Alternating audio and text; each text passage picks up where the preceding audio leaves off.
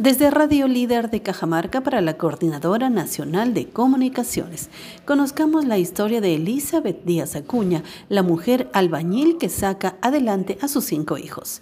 Elizabeth Díaz Acuña, de 36 años de edad, madre de cinco hijos y albañil de profesión, dijo que empezó a trabajar en la construcción de pistas y veredas en la ciudad de Contumasa, lugar donde reside, porque quería que sus hijos estudien y obtengan una profesión que les permita salir adelante.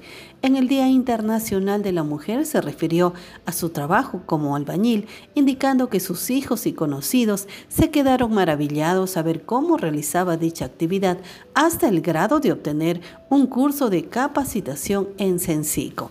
A través de Radio Líder, doña Elizabeth Díaz pidió a las mujeres cajamarquinas luchar por sus sueños y trabajar sin temores, a pesar de la discriminación que aún existe contra la mujer.